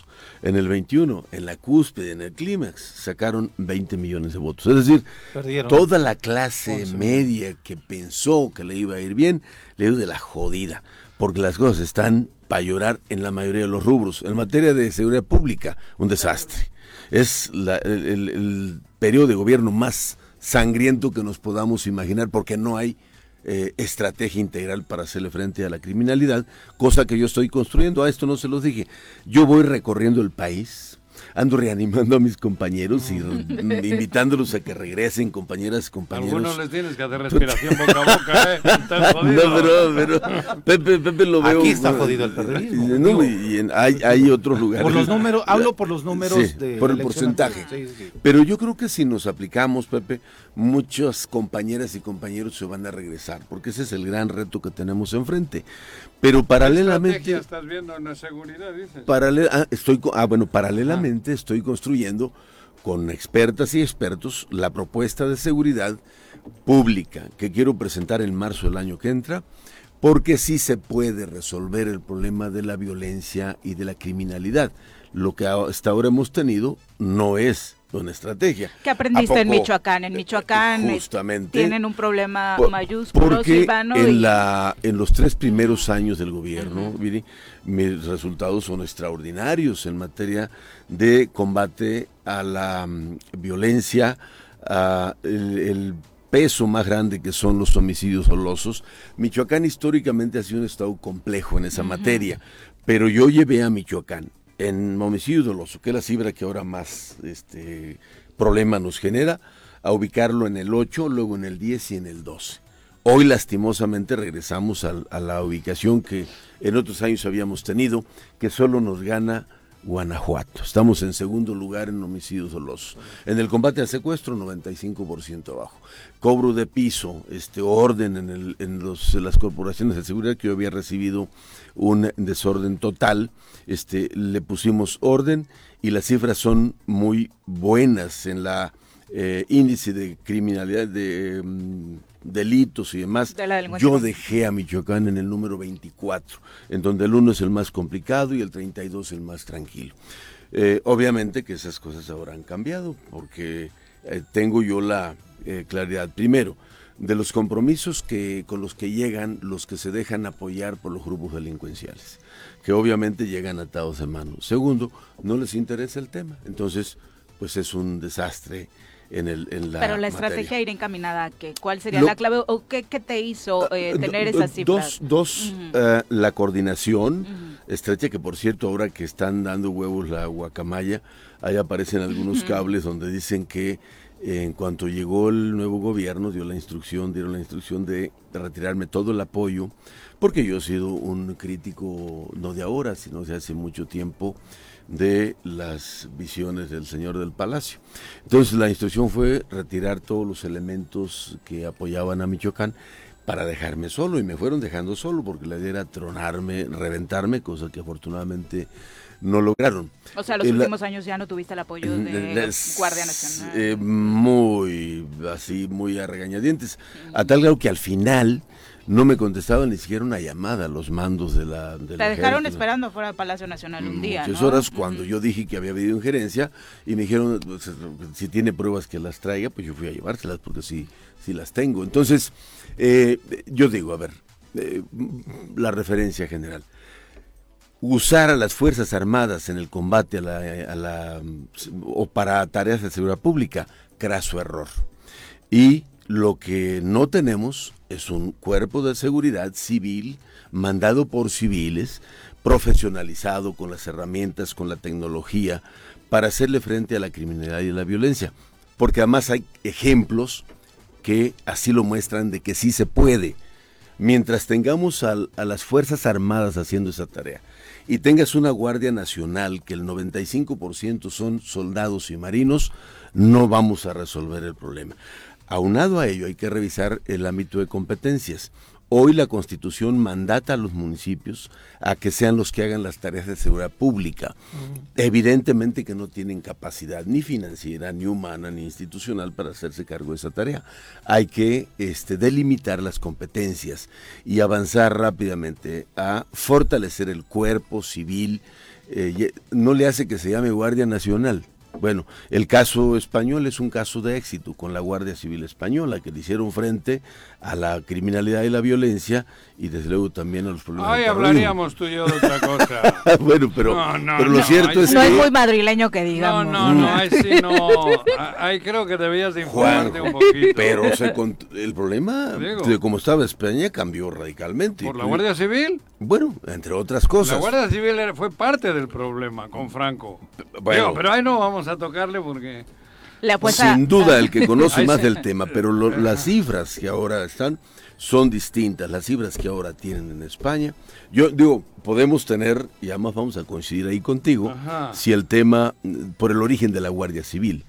Pero lo que sí es cierto es que no vas a acabar con la inseguridad pública Ajá. si lo quieres hacer con las Fuerzas Armadas. Eh, o, a ver, un La ejemplo. Guardia de- Civil es un brazo del ejército. pero una, sí, pero con civiles, con policías. Pero formación militar. No Sí, todos. sí, sí, sí. Bueno, vamos, Eso te eh, lo sin duda, sin duda tienes No, más. pero ¿no? de verdad, eso es... Silvano, Pero vámonos a Colombia. Bueno, sí, hay, hay otros temas, sí, perdón. si llegas a ser el candidato, ¿qué corcholata te gustaría tener en la Mire, boleta voy a enfrente? ser el presidente de la República. Ahora, la que quieran, y, o el que quieran, la corcholata o el corcholato que quieran. Estoy listo para la competencia. Eh, necesito ahora eh, dar este paso porque aspiro a que se construya la alianza, a que se construya el gran frente, porque si eso no es, no vamos a ser competitivos. hay que Depende ser del muy- comportamiento de Alito, si eh, se construye o no la yo- alianza. Yo, creo ¿no? que el tema de la, del Gran Frente va mucho más allá de Alito. Y lo veo claramente ahora con la mm, aparición pública, digamos, la eh, haber levantado la mano Beatriz Paredes o Claudia Ruiz, eh, Enrique La Madrid, el propio Guajardo, eh, cambia el escenario y yo he dicho que no hay que personalizar, que el tema de la construcción de la alianza o el gran frente, pues es con el prismo y el prismo es mucho más que un dirigente en turno. Eh, yo ahí soy optimista y lo voy a hacer hasta el último momento de que se dé, porque creo que el clamor ciudadano es que se vayan estos que no supieron gobernar. Y si queremos responder a esa eh, clamor ciudadano, es en, en el gran frente opositor. Solos va a ser literalmente imposible. ¿Qué le dices a los morelenses que hoy te escuchan? Que hay futuro, que hay esperanza, que me ayuden, que em, las morelenses y los morelenses son testigos de los fracasos de estos gobiernos improvisados y los que dicen que su plan de gobierno es lo que duran parados en una pierna y todas estas cosas que no han resultado mm, buenas para el país, que mm, estamos construyendo una propuesta realista, no, que no nos vayamos con el canto de las sirenas de los que llegan y te dicen que lo saben todo, porque lo cierto es que eso es imposible. Hay que construir con la sociedad y esa es la convocatoria, ese es el llamado, porque así como estoy trabajando la propuesta en materia de seguridad pública, estoy trabajando la propuesta para recomponer el sistema de salud, que está hoy bastante maltratado, el rubro de educación pública, el turismo, que está bastante maltratado, eh, abandonado, para que te- se den una idea, bueno, seguramente tienen la cifra. Eh, en el rubro de turismo le asignaron 147 mil millones de pesos, pero de esos el 99% es Tren Maya, es decir, para el tema de turismo, eh, inversión, promoción, gener- infraestructura, generación de empleo, no, no lo hay, hay una propuesta para ello. En el tema que hoy lastima mucho, eh, Viri, por obvias razones, el tema de igualdad, el tema de género, el problema es el sexenio donde siento que más se ha lastimado a las mujeres. Eh, en- se eliminaron para empezar todos los programas sabidos y por haber para apuntalar las alertas de género, la- las alertas por violencia de género, las eh, estancias infantiles, los refugios para mujeres, los centros de justicia, etcétera, etcétera. Y no habíamos visto nunca en la historia del país que en marzo que salen las mujeres a expresar su inconformidad, tengas los palacios, tanto nacional como estatales, donde gobierna Morena, amura- amurallados, este, Blindados, sí. blindados con murallas de 10 metros de altura. Entonces, eh, estamos trabajando una propuesta a detalle, es decir, sin pretender eh, eh, ser el sábelo todo o tener la solución a todos. Yo en marzo, porque creo que por esa fecha vamos a estar eh, Ya con definición. ya en la antesala de las definiciones, presentar una propuesta básica de lo que yo creo debe ser el proyecto de país y a partir de ahí enriquecerlo y de llegar al 24 con una propuesta sólida, con una propuesta viable que aspiro, si soy yo el candidato del, del gran frente opositor, gobernar con ese plan eh, los próximos seis años al país. Silvano, muchas gracias. Gracias a ustedes por el espacio y, y los felicito por ser tan madre- madrugadores. y- Gracias. Oye, nosotros hasta con un futbolista perdimos la esperanza de los cañeros del Zacatepec, pero por allá regresarán los monarcas Yo algún creo día. que no, fíjate ¿No? que eh, va caminando bien el Morelia, el, equipo de- Expansión. de expansión. La Liga Liga Expansión mm, le fue muy bien, va creciendo. Lo otro va a ser difícil porque mm, es muy costoso mantener un equipo. eh, si Y la iniciativa primera- privada ya no está para apostarle a Pues eso, no, el- casi siempre esos equipos se mantienen de lo que Del les da el gobierno. De Si lo le que- llevas a Germán Villa de director del deporte, te lo arregla, cabrón. Muchas gracias, Silvano. Muy Gracias, sí, gracias Juanjo, gracias Pepe. te- Éxito. Te, espero a la, a la una de la tarde. Nos vamos a una pausa, regresamos con más. Gracias por continuar con nosotros. Son las 8 con 10 de la mañana. Bueno, ya los veo haciendo más corajes con la entrevista con Silvano que yo ayer con la lista del Tata, ¿eh? Ahorita vamos con sus comentarios. Qué bárbaros, muchachos, eh, soreros y soreras. Vamos a hablar de un tema que nos fascina, el pozole. Y se viene el Festival del Pozole en San José Vista Hermosa. Para platicar de ello ya nos acompañan en cabina nuestra querida Brenda Gutiérrez. Bienvenida, Brenda. Hola Viri Arias, Qué buenos gusto días. tenerte en cabina. Gracias, ¿Qué onda, igualmente. Brenda? Y ¿Qué también onda, Said? Zabaleta. Gracias. Bienvenidos, muy ¿Quién? buenos días. Said Zabaleta. Said Zabaleta. Exacto. Sí. Cuéntenos la historia del Festival del Pozole en San José. ¿San José? Ahí en... Vista Hermosa. Sí, cerca de de ahí va a Ah, ser. sí, conozco bien ahí. Bueno, la hacienda. Ese es Puente Isla, ¿verdad? Sí, municipio Puente, aparte sí, de- así es. Puente, ¿no? Puente. Sí. La historia comenzó en el 2020. Ujú. Tuve esa iniciativa porque es lo que más se vende en el pueblo, el pozole. Y dije, quiero que se dé a conocer mi pueblo por su gastronomía, más aparte de la hacienda. Ujú. Y se vino la pandemia y lo tuvimos que posponer. Y ahorita ya lo estamos retomando. Vamos teniendo buena, buena aceptación de la gente, de las que van a vender el pozole. Van a vender alrededor de 12 personas. A ver, el 12, pozole, ¿y ese tiene 12. alguna característica especial? El de la... O sea, es un estilo diferente. Eso, Sí, es un estilo diferente ¿A poco? porque algunas lo hacen a la leña. Ah, caray. Ah. Sí, ricura. también. Bueno, y todo ¿Qué lo cocinado a la leña Sí, tiene sí, otro claro. saborcito per se, ¿no? Sí, Sí, sí. está ¿Cocinero más-? No, yo no. Yo soy a- abogado. Soy recientemente egresado de la Universidad Autónoma del Estado de Morelos. en la- Sí.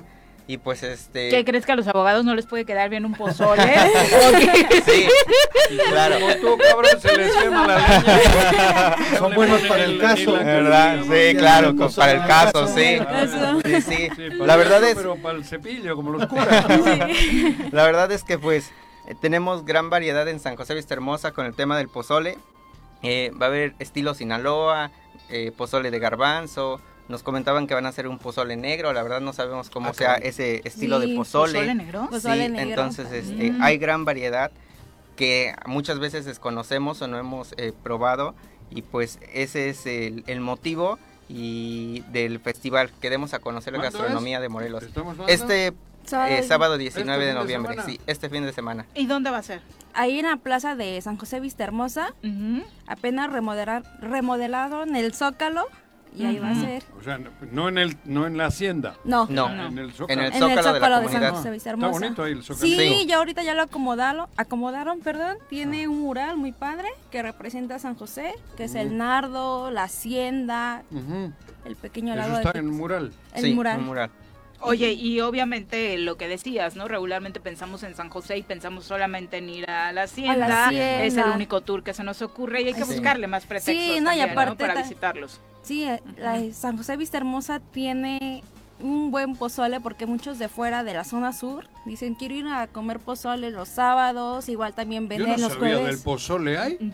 La verdad es que no es tan conocido, ¿no? No. O sea, es más Sí, para los claro. lugareños. Sí, Digo, para los a- lugareños. ahorita- ¿Pozole no es los jueves en Sochi, por ejemplo? También. Sí. Realmente También. sí, ju- eh, Digo, conozco, Xochitepec sí es muy Sí. conocido Sí. por Ah, el por el pozole. pozole. Los jueves, cabrón, ¿no? Sí, Sí. entonces es lo que queremos eh, Eso que, se, digo. que se dé a conocer San José porque también eh, hay muchos pueblos que hacen pozol, que hacen diferente gastronomía y pues el, el chiste de esto es dar a conocer. ¿Y por qué se les ocurrió a ustedes o qué?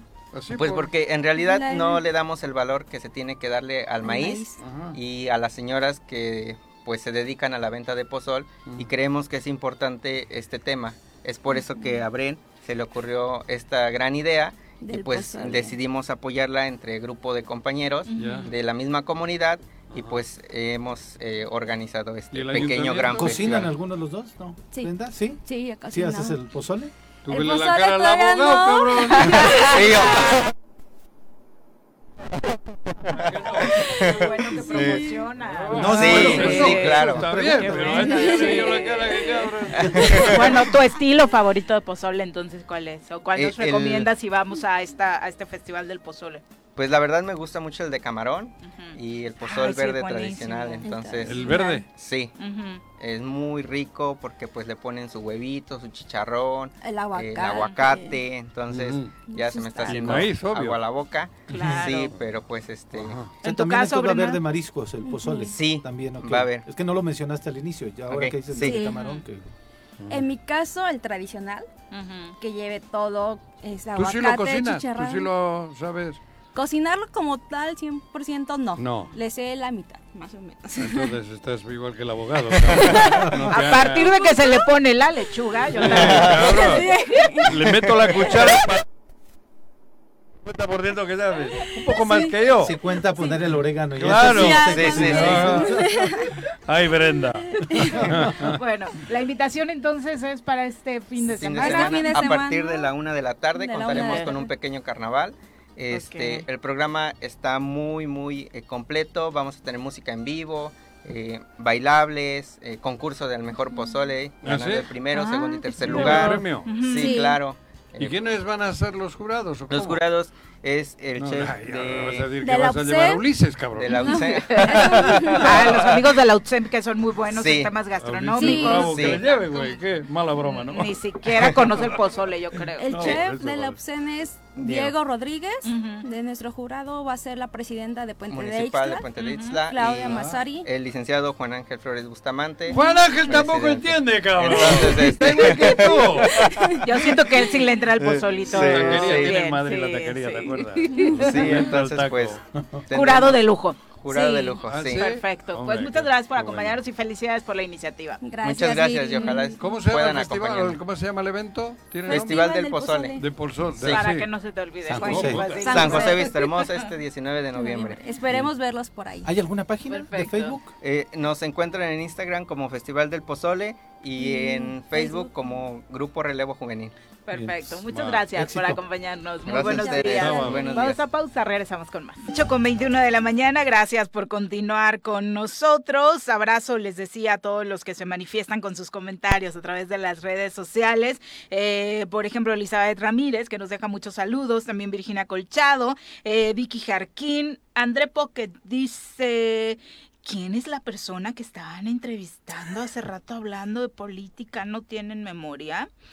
Eh, pues algunos tal vez no, otros tal vez sí, o no quiso hablar de los temas que eh, esperabas, André. Eh, Patricia Delgado también dice excelente programa el día de hoy para variar. Claudia Ibáñez dice buenos días para todo su equipo. Su invitado, ¿qué valor tiene para decir tantas mentiras? No sé si mentiras, pero bueno, ahí está la postura, cada quien saca sus conclusiones. Nosotros acá lo que tratamos en el programa, pues es de dejarles las voces de todos los personajes y de promover lo que hemos promovido siempre, que es la pluralidad. Por lo pronto, vamos a escuchar a nuestra querida doctora Brenda Valderrama. Todos los casos que la ciencia y la medicina no pueden explicar, la doctora Brenda Valderrama nos los va a contar. Recibimos en cabina a nuestra experta de cabecera, la doctora Brenda Valderrama. Bienvenida. Doctora, ¿cómo te va? Muy Brenda. buenos días. Muy buenos días. Buongiorno. Brenda, querida. Buongiorno, ¿Qué? mi señor Pepe. Hoy, hoy quiero hablarles acerca de un tema de, de gran impacto que está pues ya afectando el desarrollo mundial, que es la, eh, la carencia de chips, de, de microprocesadores para las computadoras. Vamos un poco, un poco hacia atrás. En los años 50, Hasta en los coches. Exacto. Está habiendo ahí- problemas en la industria automotriz. Ahí, por empie- lo mismo. ahí empiezo, Juanjo. Ajá. En los años 50, uno de los bastiones de la industria en Estados Unidos fue precisamente la automotriz. Sí. Ustedes recordarán la, la, la, la innovación en, en marcas como Chevrolet, Ford, Ford. que fueron las marcas emblemáticas de Sí. Estados Unidos y otras otras variantes, otros menores, pero Ford y Sí, Chevrolet Ford y eran los emblemáticos. Y, y no solamente fueron eh, eh, la, la- el, el, digamos el- la columna vertebral de la industria de Estados Unidos, sino que también de su desarrollo social, porque los sindicatos de la industria automotriz marcaron el ritmo de cómo se iba a desarrollar la relación obrero-patronal en Estados Unidos. Sí. Y fue una época de enorme prosperidad en ese país, precisamente porque los empleados eran muy fuertes. Eh, eh, los- estos grandes sindicatos, inclusive algunas películas que ustedes pueden ver Sí, muy importantes sí, sí. sobre el movimiento sindical esta, sí, claro. de- del sector este, Automotriz. automotriz en Estados Unidos, junto con los maestros, son los dos grandes eh, sectores laborales en Estados Unidos. Y marcaron una enorme prosperidad para las familias de clase media en Estados Unidos. Fue como su, su, su... Bueno, obviamente estaban en la posguerra y la posguerra fue muy benéfica para Estados Unidos porque había mucho dinero por, por el- el, Sí. este, la ley Marshall. Pero aún así, tenían un pacto social que benefició muchísimo a la clase media. Ya en los años 90 hubo un cambio radical y es que las empresas optaron por maximizar sus, sus beneficios a costa de las ventajas sociales. Y entonces lo que hicieron fue sacar la producción de Estados Unidos y la pasaron a países con mano de obra A maquilarlo fuera. y, y generaron una, un- no solamente una maquila, porque no es solamente que sacaran su empresa de Estados Unidos y la pusieran en otro lado, sino que la dispersaron, la pulverizaron. ¿sí? Entonces ahora un coche tiene, eh, las manijas se hacen en Singapur, los faros Sí. se hacen en Taiwán, La- eh, los tapetes se hacen en Nicaragua, ¿sí? Sí, Ent- Entonces en realidad lo que tú tienes son grandes ensambladoras sí. que son las que hacen eso, pero el, el contenido nacional del producto es mínimo. De cualquier, de cualquier producto en cualquier nación. vehículo. Sí, eso se llamó la globalización, que fue precisamente la dispersión. La lógica era, vamos a dispersar el beneficio social.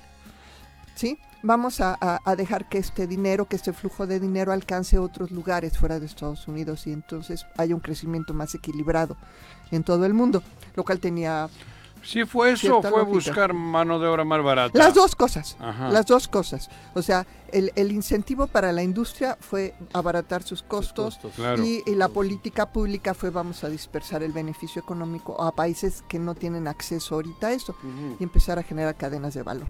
Y funcionó muy bien durante unos 15 años, hasta que China cambió la ecuación. Porque China lo que hizo fue aprovechar esta, eh, este beneficio, digamos, de empezar a traer eh, conocimiento a China y se apropió del conocimiento mediante la piratería primero y luego ya mediante la clonación y luego ya desarrollando su propia tecnología. En este, eh, ya, ya íbamos en ese sentido, pero la pandemia ocasionó una crisis más rápida y más profunda, donde se interrumpieron estas cadenas de suministro. Ujú. Y la demanda creció, además. La- ¿no? do- No, todo, sí. o sea, Ujú. se, se perturbó la demanda, creció, pero primero tuvo un bajón muy rápido y luego una subida muy rápida, mucho más rápida. Todos dependíamos de eso. Sí, de lo que se podía Todavía, proveer claro. a la fecha. Pero además viene junto con una crisis política entre Estados Unidos y China, mucho de la época de Trump, Ujú.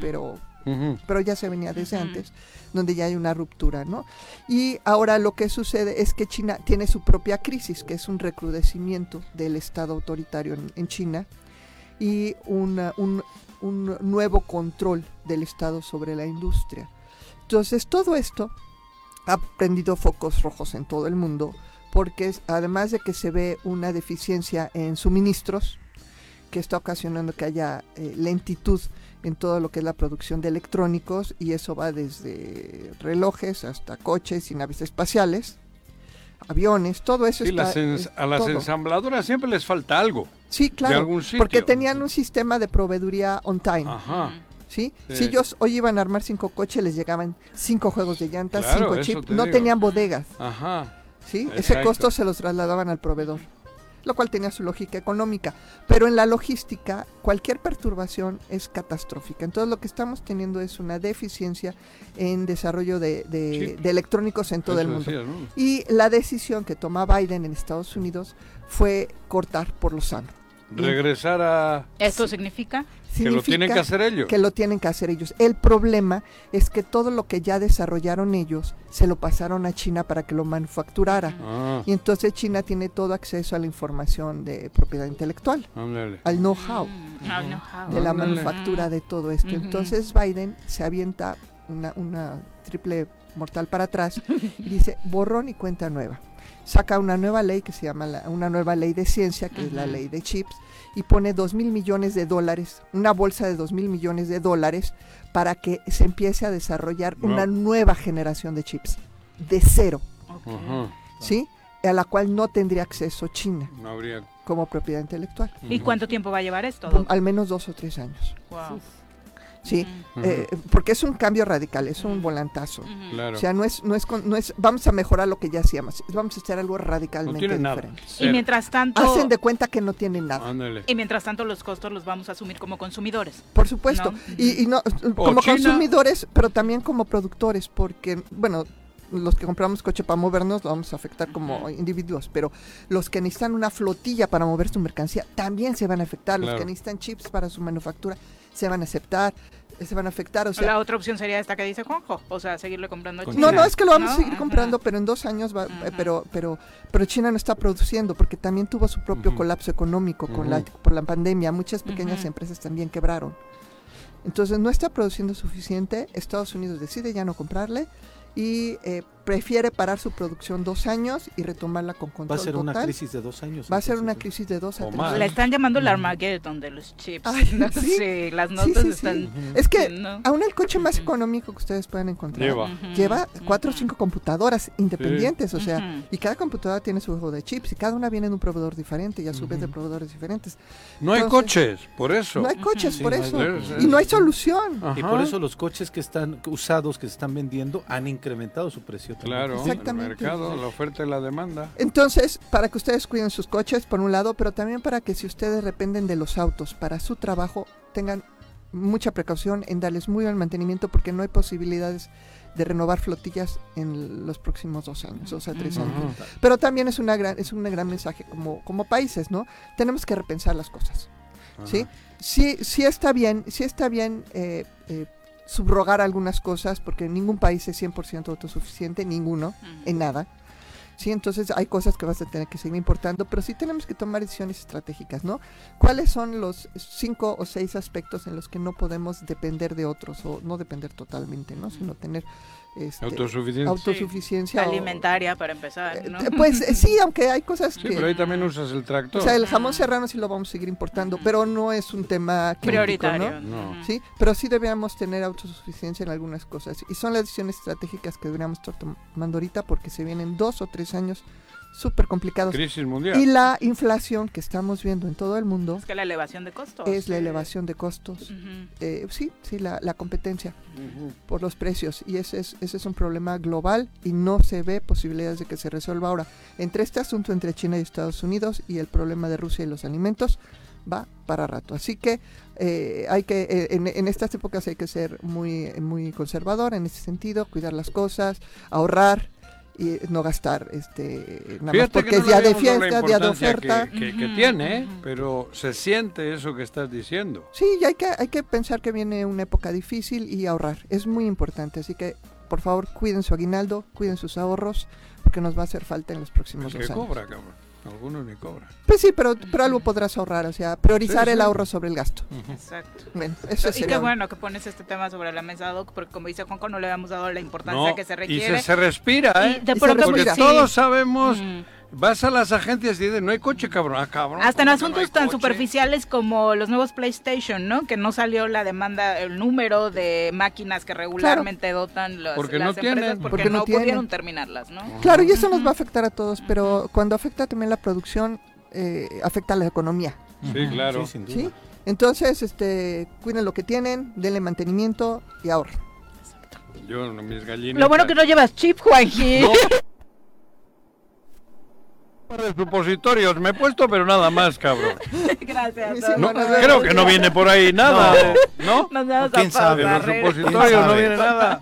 8 con 35 de la mañana, gracias por continuar con nosotros. Eh, sí hay una eh, nota respecto a un nuevo deslave en la zona del Panteón de la Paz, aquí en Cuernavaca, una piedra gigante, una roca de estas que Ah, sí. pueden causar, como causaban en su momento, Se pues, problemas mayúsculos, se volvió a desprender y cayó en el jardín de una de las casas que se encuentran en la zona, afortunadamente sin causar eh, afectaciones a las personas que se encuentran aún viviendo ahí. Eh, es un nuevo llamado, por un lado, a las autoridades para actuar en tiempo y forma y pues eh, en este convencimiento, ¿no? Y en un proyecto que Sí, ayude que no a las la familias jalada que que andan se los muertitos encuentran, moviéndola. Claro, que se encuentran ahí para dar No, es que hay- solución hay a que este a este tema Sí que puede volver a provocar una tragedia, Sí, ¿no? Bien grande la Sí, imagen, enorme, ve- se ve enorme. Pedro sí. Sí, sí, sí, Sí. la verdad, y era parte de los pronósticos que ya había hecho. O sea, del muro ha vuelto a rodar hacia abajo Civil. una piedrota. Es Sí. que era muy obvio, o sea, ves, las imágenes y en cualquier momento Se puede iba a caer esa y otra y otra, y cuando no, pues los las eh, cajas, ¿no? Sí, que es terrible, está- por supuesto. Las cajas los muertitos. Exacto. Afortunadamente cayó en el patio, como bien lo dices, Viri, ¿no? ¿Y hay gente No, viviendo? Todavía hay Sí, gente todavía. viviendo ahí. Esos Claro. tienen. Sí, Vaya huevo. bastante riesgo aún. Imagínate Joder, después cabrón. de la tragedia que vivimos este Pues año, huevos o no bueno. tienen dónde irse, Juanjo. Bueno, pero habría que. sí, joder. Pepe, no tienes dónde irte. Cualquier No, día te va a caer una piedra y te quedas yo, ahí. Yo sí optaría por moverme. ¿no? Eso te Sí. digo. Joder, no sé. Las autoridades ayudar y el que está ahí tiene que Sí, salir. claro. Sí, porque es un riesgo de vida. Joder, por eso. Si había gente viviendo donde ha caído esa piedra, en el jardín ese. Cayó en un patio. cabrón. sí. Pero bueno, vamos ahora a nuestra clase de Derecho. Yo de leyes no sé lladita, yo de leyes no sé lladita, pero en el a mí me lo explican. Ay, yo no sé cuál sea mi derecho, yo no sé Doctor, ¿cómo le va? Muy buenos días. Muy buenos días, Viri, Juanjo. El doctor Pues Ricardo siempre- Tapia, nuestro experto en Derecho. Con el gusto de escuchar esa cortinilla como que te va poniendo guapachoso, alegre. Ay, sí, en Alegre un mood siempre, alegre. ¿no? Pues bien, pues ahora para platicar de, de un tema académico, para compartirles más bien un tema académico, estamos este, echando la casa por la ventana en el posgrado de la Facultad de Derecho y Ciencias Sociales de la UAM. Acaba de salir nuestra revista, es una revista científica, se llama Derecho y Globalización.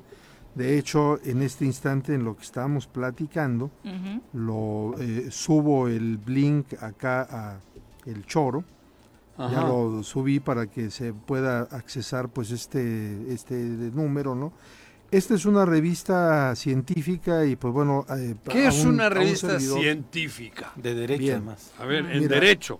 Bien. ¿Qué, ¿Qué ciencia hay ahí, cabrón? bueno ¿O cómo no? ¿En serio? sí claro el, eh, el derecho desde luego es una ciencia que lo que eh, va a tomar como objeto de estudio van a ser eh, las reglas que rigen los colectivos o las sociedades este, humanas, toda sociedad humana para que pueda vivir o convivir en armonía tiene reglas. Regla. Ahí surge el derecho y ese es nuestro objeto de estudio. Ahora, Y la, eso. una revista Cien- científica ah, lo que derecho. presenta son eh, artículos de investigación, ya sea de personas investigadoras o de ¿Qué investigan? no, pues lo que se investiga Leyes. es este, ver, temas temas de las, de las leyes este, que ya Jurisprudencia, están, sí. Mm. jurisprudencia, eh, fenómenos jurídicos que, por ejemplo, todavía no están este, regulados, que tienen que ver con la ciencia. Hace tiempo, por ejemplo, cuando aparecen las técnicas de reproducción asistida, eh, nos damos cuenta que a lo mejor un muerto puede procrear. ¿Cómo es eso? Bueno, pues si hay un esperma, Esperma. criogenia de una persona que falleció hace 10 años, con eso se puede inseminar un este óvulo, eh, insertarlo en un, ¿Vas a en un vientre de una Juanji, persona no? gestante. ¿Vas a dejar tu guardadito? Les ¿Quién es el padre o la madre de ese niño o niña? ¿Eh? quién es el padre o la madre de ese niño o niña o tiene muchos padres. Entonces, ese No, tipo ah, de mira, problemas buen los ejemplo. debe de ¿Sabes? resolver Ah. el eh, Hay- derecho. Hay un caso en Colombia, no recuerdo exactamente dónde me dijeron, nacen do- obviamente dos menores y los cambian de cuna. Y entonces vivieron con familias distintas. Cruzados. Y cuando se dan cuenta, pues ahora los papás decían, Uno era. no, pues este es mi hijo el que el que Al el que el lo cría, y el al otro que es el que lo parí. el otro es no sé qué, entonces se arma un conflicto legal Sí, ahí, claro, Claro. pero se prioriza Y el tema del- de los El niños. contexto en el que Sí, vive, eso es exactamente. lo que se prioriza. ¿no? Claro. En la Rosa de Guadalupe un caso así se resuelve Claro, con el claro. aire. Bueno, Bueno, mira, es muy común en esos rápidamente, programas. ahora en el tema de, de COVID, en. Medellín, en Colombia, se dio el divorcio de una pareja sin hijos que pelearon la custodia de su perrito, de su. No. mascota. ¿Qué tal? Esos temas eran temas que no se habían visto. Entonces, todas estas cosas que tienen que ver con la convivencia de la vida humana y que se tienen que regir por las eh, normas es lo que se investiga en el ¿Y derecho. quién decidió el perro? Una Hasta canción tiene de Jesse and Joy con quién se queda el perro. digo, sí. guau, yo, guau. en una en una revista de ciencia, ya sea de derecho, ingeniería, medicina, lo que sea, alguien hace su, su paper de investigación, su artículo de investigación, lo envía a la revista Su chaquetita, diría y en la Juan. revista eh, el, el- el director de la revista quita el nombre de la persona que presenta ese artículo Ujú, y lo manda a evaluadores que tienen el grado de doctorado en la materia, a dos evaluadores. Eso se llama sistema de calificación por pares ciegos. Los pares son ciegos, no saben quién es el ¿Quién es el autor para poder tener independencia e imparcialidad. Si pasa ese filtro, si pasa esa prueba, entonces el artículo se publica. Claro. Y entonces el público lector, que es un público especializado, tiene la garantía de que ese artículo de, de investigación ya fue revisado y que es eh, fiable. Entonces, este, este número, que es el número uno de la revista.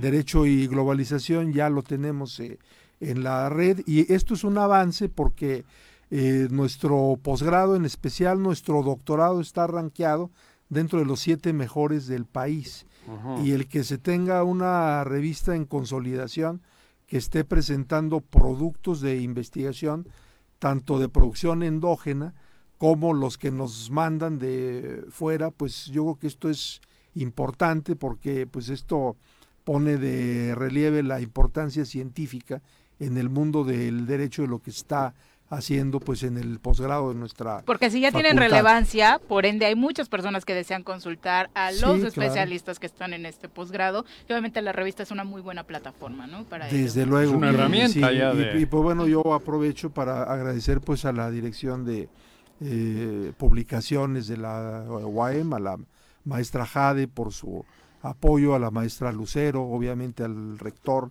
al doctor eh, Urquiza, al doctor Eduardo Oliva, que es el director anterior de la facultad. Esto fue un trabajo más o menos de año y medio, porque hay que presentar el proyecto, hay que tener la reserva de dominio del nombre en el INDAUTOR. Sí. Es mucho si no te trabajo. lo quitan. Y pues bueno, eh, el día de el hoy, pues eh, mi agradecimiento a la directora de la facultad, a la doctora Graciela Quiñones, que pues inclusive nos ha ratificado en la dirección de la revista y pues esperamos hacer Tú eres el director buen- de la revista. Yo soy el director de la ¿Qué revista. periodicidad va a tener? Va a, ser eh, cuatrimestral. Sí, Entonces porque va- eso- va a ese trabajo sí- no es para hacerlo diario. Eso no, es, no, no. digo, ¿no? Inclusive hay algunas que son semestrales o anuales.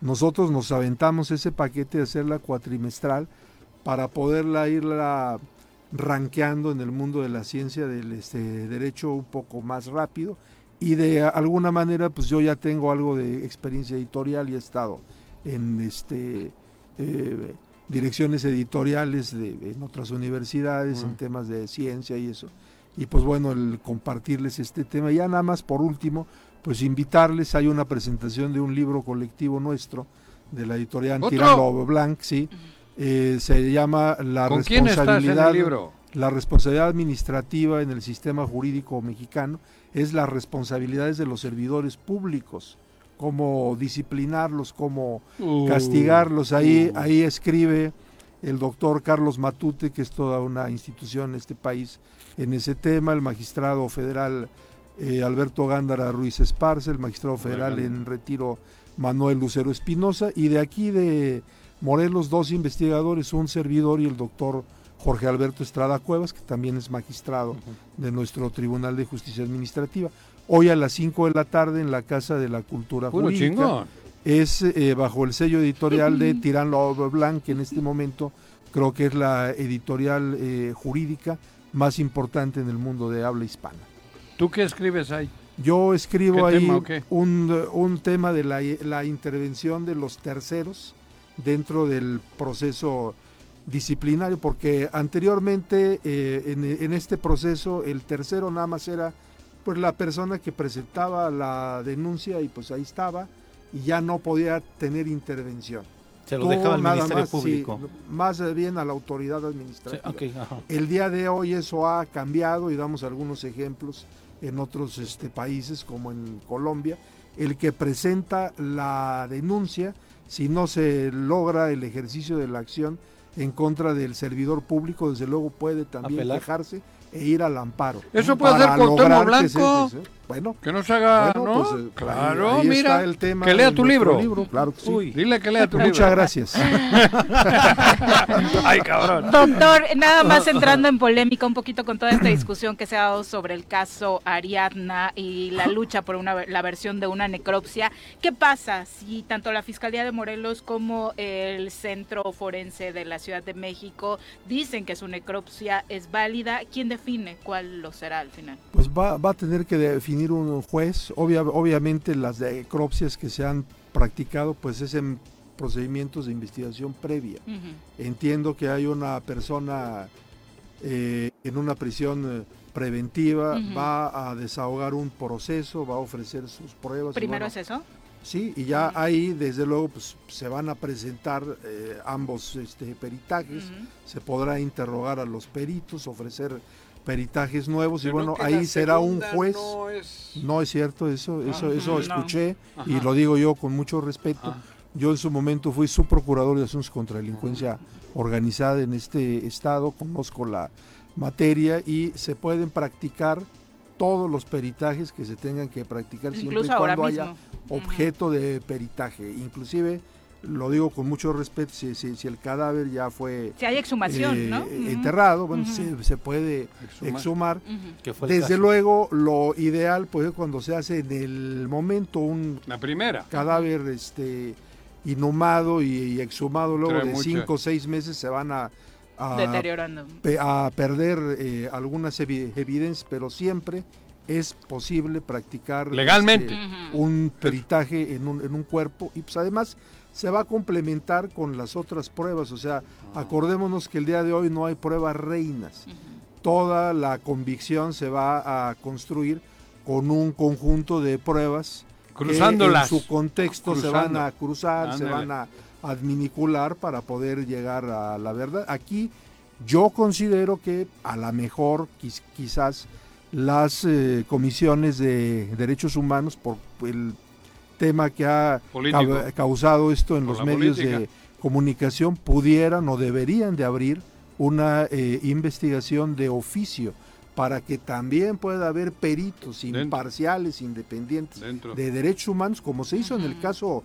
Ayotzinapa. Ayotzinapa, se abrió una queja de oficio porque yo creo que también en este caso, independientemente de los familiares de Ariadna, la sociedad que somos todos, tenemos derecho a conocer la verdad. Y si hay un mentiroso o mentirosa, que se sepa quién es y que se le sancione. Eso sería lo importante. Y justicia Claro, para claro. Ariadna, por supuesto. Muy bien. Doctor, muchas, Muchas gracias. Vale. Muy buenos días. Son las 8 con 48. Vámonos con nuestro querido Bruno a los deportes. Las pelotas, las pelotas, las pelotas juega usted. No hay deporte en este mundo donde no las use usted. Las pelotas, las pelotas, las que sueña para usted. Son las de Ninelli, Niurka, Maradona y Pelé. Las pelotas, las pelotas, las pelotas, sabe usted, son las mismas en Bilbao.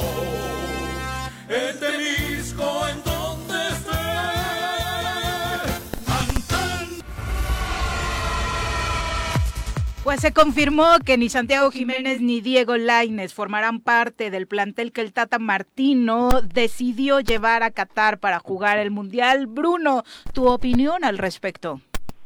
Hola Viri, Pepe, Juanjo, buenos días a todo el auditorio. Buenos Sí, días. Como ya, como ya lo mencionas, este, pues estos futbolistas se terminan quedando fuera, que parecía que ya se sabía desde hace algunos días. Quizás la- las maneras y los tratos no fueron lo más correctos de hacerlos emprender el viaje hasta hasta Cataluña para pues darles las gracias y, y decirles que no van a acudir a la Copa del Mundo. Y bueno, con respecto a que, pues el- mi opinión es que no tiene coherencia lo que dice el Tata Martino porque pues a Jiménez eh, con sus argumentos dice él que lo deja fuera por eh, pues por no tener minutos en su club cuando sí los ha tenido ha tenido más que que Raúl Jiménez y que Funes Mori y pues ahí así los lleva igual el caso de Diego Lainez sabemos que es un futbolista que sí le ha ido complicado no le ha venido bien el cambio de equipo ha tenido pocos minutos pero bueno si citas a otro futbolista que prácticamente está lesionado y que pues ha jugado no más de 300 minutos en los Que su club no quiere que juegue, que ese va a ser otro problema. El club inglés al- eh, en el que está ahora mismo jugando los Wolves, eh, Raúl Jiménez está diciendo, nos preocupa que tenga actividad porque no está listo. Sí, bueno, el mismo el nuevo entrenador ahora, que va a ser Julian Lopetegui, dice que está muy lejos de su mejor versión y que está preocupado por él porque pues no ha jugado ningún minuto desde agosto y lo que necesita ahora es pues sa- salir de la lesión y, y a él él está enfocado en seguir con su club, en seguir en la Premier. El técnico habla de la importancia que tiene el futbolista con el club porque el, el Wolves está peleando el descenso en la Liga Premier, así que lo necesita sano y eso activo del club. Y si no está bien, si ya está comprobado que hasta el mismo club eh, pues está dando a entender que el, el futbolista no está al 100%, es una necesidad llevarlo cuando hay futbolistas que sí te pueden apoyar, aportar más en lo físico. Que están al 100, por supuesto, y además nos convertimos, Bruno, ayer en la segunda selección más vieja del Mundial. Sí, en, son creo que 11, 12 futbolistas los que están repitiendo mundial. Bueno, Ochoa llega a su quinto mundial, también Guardado llega a su quinto mundial. Hay varios futbolistas que creo que ya hay, hay que darle un nuevos aires, hay que, hay que dar un cambio, un proceso, porque pues bueno, la selección de, de Estados Unidos y la selección de Canadá llevan a muchos jóvenes porque están viendo... Y luego pues, nos buen preguntamos, ¿no? ¿Por qué no nos va bien en el proceso de eliminatoria? Sí, para tener un buen, un- una buena actividad o planean tener un buena, una buena actividad en el próximo mundial donde también seremos parte de la localía y pues México está dejando fuera también mucho talento joven que pues este roce internacional como el que te arropa con una Copa del Mundo pues no es único e inigualable. Solo un jugador sub-23, cuando el plus de todas las selecciones en este mundial es precisamente ese, mínimo cinco o seis jugadores que van con ese fogueo a esa edad y, y muchos menores, por supuesto. Sí, una selección ya veterana, el caso también de, bueno, de Héctor Guardado que son experiencia, pero que pues, al menos Guardado ha competido bien en el pero Héctor Herrera más de dos meses sin jugar en un partido oficial. Así que eh, vemos, bueno, vemos la lista y, es preocupante que que siga pasando ese tipo de, de situaciones. Con ese promedio de edad hubiera llamado a Juanji. Mira, ¿No? Haría muy bien ahí con los veteranos de... me desgarro en el estiramiento, güey. Entonces ya le podemos decir los veteranos de México al Los Mundial. Viri. veteranos de sí, así lo México, la pones. selección a reces. sí. Ándale. A ver si damos el campanazo, eh. Mira que en Qatar Pero bueno, Pues la verdad es que tras conocer hubo, hubo que regularmente también así somos un poco en México, una, un, un enojo, una crítica constante cuando se dan a conocer, porque obviamente todos tenemos nuestros Sí, claro. favoritos y Vamos los queremos contra ver en la Polonia. lista, ¿no? Polonia, Se lesionó el Argentina portero ayer. Sí, eh, los polacos, la Bueno, verdad es el que no. titular se rompió el No, tobillo. se- Ni Argentina ni lesionó. Polonia llegan al 100 por la Pero- cantidad de lesionados, Pero ¿no? se lesionó el tercer portero, ¿eh? No se lesionó el primer Ah, ¿no es el primer- titular? No, el primer portero es Chesney, el que juega en la Juve. Pues hay que secuestrarle al otro, cabrón. Sí, Creo que es la única manera. A los dos. portero. Ahí No, mandamos a Qatar aquí a, a Mike y a estos cabrones. Al tres nombres. Este da- o, este- o como Mike le pasa decían. desapercibido. Sí. En Qatar, míralo, Con la barba. Puta, parece talibán. el tres nombres y y bueno, la selección juega mañana contra contra Suecia, su último partido de, de preparatoria. ¿En un rival España? que- que- sí, en España. ¿En Girona? vez ¿En Cataluña? Sí, están Sí, ahí en Cataluña. La última vez que se vieron, la selección su- sueca fue en un mundial y le ganó 3 a 0 a México. Ahora pues van a jugar otra vez este amistoso y ya para el arranque el próximo martes a las 10 de la mañana ante la selección polaca. Tristes recuerdos de Don Edson Álvarez, cómo perdió la marca y nos dejaron fuera. Sí, sí, sí, un, un, un amargo 3 a 0 que pues, estuvo a- muy cerca, a un gol de dejarnos fuera de la- de la, Ah. del cuarto partido. Ayer fue la final de las eh, La mujeres, femenil. ¿no? La La- femenil. sí, Tigres, Tigres, este, bueno, le termina ganando 2 a 0 contra el América, 3 a Las 0 global. Amazonas, Las. Amazonas de Tigres, sí, porque están buscando como también dentro de la mercadotecnia de los clubes, pues nombres que no necesariamente, No, el no caso del Atlas, por ¿no? ejemplo, ¿no? Que pues son las rojinegras, las académicas, porque pues el uso del lenguaje de pronto Sí, se a presta a ¿Por qué no son tigresas? negativas, ¿no? ¿Por qué? ¿Qué, ¿Por qué? ¿Qué argumentan? ¿Por qué Las- no son las fue una tigresas? decisión de mercadotecnia, Ah. meramente. Porque dicen que el nombre es Tigres, la marca está registrada como Tigres y ellas prefirieron las Amazonas de Tigres. ¿no? Ah. Ujú. En Monterrey son las Sí. rayadas, Las- ¿no? Ellas sí, las rayadas. Y conquistan su quinto, su quinto título, dos veces ya le... Las más ganadoras.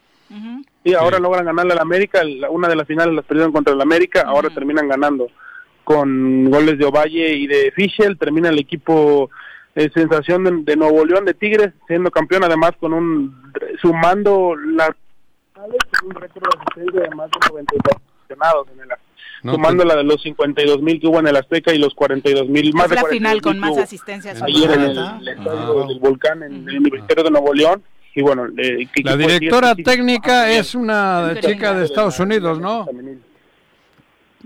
¿Eh?